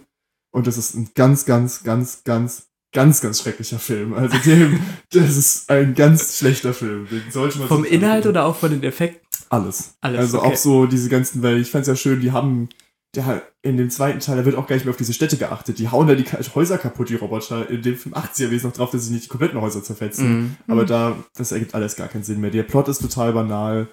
Ja, okay, das, das ist dann natürlich schade, ja. Das, das ist wirklich, der wäre auch nicht nötig gewesen. Ich meine, jetzt in dem Film haben sie am Ende die Menschheit gerettet und dann im zweiten kommen sie natürlich wieder zurück, logischerweise. Mm, ja. Also, nee. Wie kommen sie denn da zurück? Also, ich, also Spoiler, Spoiler waren zu Pacific Rim 2, ähm, also da geht es irgendwie darum, dass dann diese riesigen Roboter eingesetzt werden, irgendwie auch als Polizei oder sowas. Ach du je. Und dann okay. dieser Newt ist dann, hat irgendwie eine Verbindung zu den Aliens und wird dann praktisch von denen kontrolliert und dann eröffnet er irgendwie so ein Portal. Okay. Und dort dann auch irgendwelche Drohnen mit oder Parasiten, mit denen er dann Roboter befällt. Und dann ja. kämpfen noch Roboter gegen Roboter. Das ist ein ganz blöder Film. Das ist genauso wie wenn man sich sagt, man macht von Independence Day ja. noch einen zweiten Teil. Ja, genau. Auch wenn Roland Emmerich wieder Regie Genau, also, also Pacific Rim 2 ist echt schrecklich. Und das sind, da ist es ja wesentlich noch so, dass zwei Leute, dass man nicht immer mit jedem so Drift-kompatibel ist. Ja. Im zweiten Teil macht das einfach jeder mal mit jedem. Oh. Mal so, also das ist so blöd. Okay, okay. Also ein blöder Film. Ja, okay, okay. Das ist wirklich. Und am Ende, das ist, ähm, ich spoil jetzt einfach mal weiter. Es ist auch, dann kommen dann drei Kaijus gleichzeitig und am Ende fusionieren dann diese drei Kaijus zu einem Mega-Kaiju. Und das ist so dumm. Das ist, okay. das ist, einfach, das ist so over the top, das ist richtig blöd. Also, ja, das, also das, das ist dann auch nicht. Nee, also, John Boyega ist der Film. John Boyega. Der hat, kein, ja, der okay. hat echt kein Händchen für Sequels. das, das tut mir wirklich leid, weil an sich ist er gar kein schlechter Schauspieler, aber irgendwie äh. spielt er immer einen blöden Film mit. Ja, okay, das ist, das ist dann. Naja, gut, also ich habe ihn nicht gesehen, ich habe nur davon gehört jetzt, dass es den natürlich gibt. Da spielt auch Charlie Hunnam, glaube ich, gar nicht mehr mit. Genau, nee, meine ich. Ich glaube, mein Marco, ich, ich glaube, Marco spielt im zweiten Teil mal nur so eine kleine ne Nebenrolle. Mhm. Aber sonst. Ja, sonst kann ich noch sagen, also so, so jetzt gehen wir mal von den negativen Filmen weg, nochmal zu einem positiven Film, weil wir gerade über den Charlie Hunman geredet haben. Äh, der hat tatsächlich äh, auch an einem Film mitgespielt, den ich jetzt letzte Woche gesehen habe und den ich eigentlich ganz schön fand. Äh, relativ ruhiger Film, gar kein actionreicher Film, aber das war die versunkene Stadt Z. Und da ich äh, eh ein relativ großer Fan bin von so, ähm, wie ich sagen, ja doch Abenteuer, Schatzsuche, ähm, so like Indiana Jones, aber halt in realistisch und ähm, diese versunkene Stadt Z halt auf wirklich einem auf einer realistischen Erkundung basiert in Bolivien, wo man ja sozusagen, wo, wo dieser Charlie Hunman hier, ich weiß leider jetzt gerade nicht, wie, wie, wie, wie die echte Person heißt, auf der dieses, auf der das basiert, damals versucht hat, diese versunkene Stadt halt zu finden. Äh, und ja, genau, auf jeden Fall, wenn, wenn man sich für sowas interessiert, so, so, so, so, so Schatzsuche, Abenteuer, etwas, was noch nicht entdeckt wurde, was man wiederfindet, finden möchte, interessiert, äh, dann ist es auf jeden Fall ein schöner Film, der halt auf einer wahren Geschichte basiert. Deswegen kann man sich den gerne mal angucken. Ist halt nicht so actionreich, aber ist auch mit Charlie Hunman. Deswegen, ähm, genau, ja.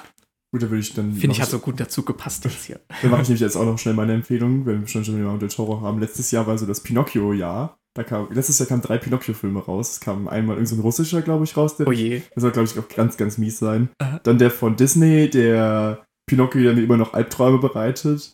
Mit einem Tom Hanks, der, ja, nee, also über den Film nutzt es auch nicht zu reden. Aber dann kam ja auch noch von Guillermo del Toro letztes Jahr Pinocchio raus, der sogar den Oscar für den besten Animationsfilm bekommen hat. Oh, okay. Und das ist wirklich ein so toller Film, der diese Geschichte von Pinocchio nimmt und dann dieses Thema Tod behandelt und Verlust und dann auch noch in dieses Setting setzt von Italien zur Zeit des Faschismus.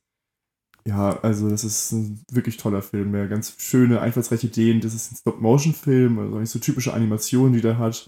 Und das ist kind, kein, also man kann, ich glaube, er ist ab zwölf. Mhm als Kind ist er aber schon wirklich sehr düster und schon recht. Der nimmt schon sehr erwachsene Themen auf, so gerade mit Krieg und Verlust und Tod.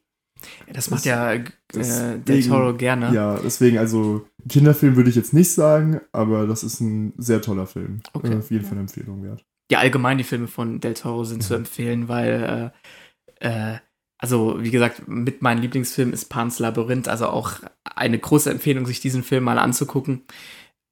Ist ein wirklich, wirklich spannender Film, den man eigentlich von ihm mal gesehen haben muss. Deswegen, ich wurde bis jetzt von seinen Filmen auch noch nie enttäuscht. Deswegen äh, Pinocchio oder Shape of Water oder Pan's Labyrinth, auf jeden Fall Empfehlungen, die man sich mal anschauen sollte, wenn man solche Filme äh, gerne mag. Ist aber, wenn man so will, ein ganz anderes Genre eigentlich als ähm, Pacific Rim. Ja, das ist ganz ja. anders als Pacific Rim. Genau, ja. Da, da, hat er mal was ganz, ganz anderes. Das ist auch mal schön, wenn jemand mal sich was anderes wagt.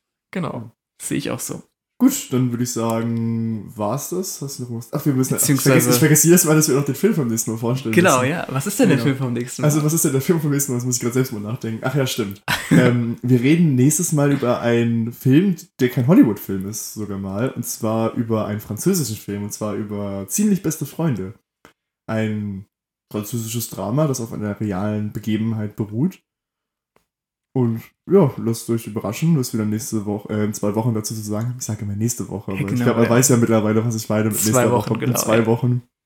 Ja, ein Film könnt, sollte man gucken. Jedes Mal, wenn wir das beenden, die Folge, sage ich das einfach mal. Schaut es euch an, dass ihr bei uns in zwei Wochen nochmal reinhört, hoffentlich. Und dann sehen wir uns äh, ja in zwei Wochen alle wieder. Äh, und bis dahin eine schöne Zeit euch allen. Tschüssi. Tschüss.